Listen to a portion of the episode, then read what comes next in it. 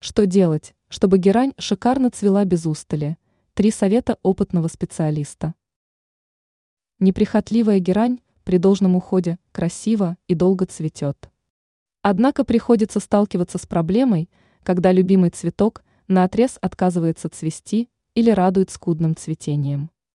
Эксперт сетевого издания «Тут новости», агроном Анастасия Коврижных, советует прибегнуть к простым хитростям при уходе за геранью.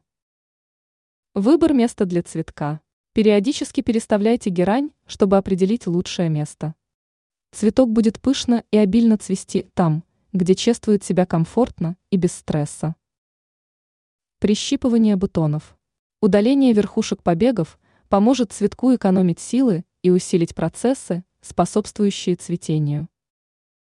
Обновление почвы. Своевременное обновление верхнего слоя почвы – поможет цветку получать питание в достаточном количестве.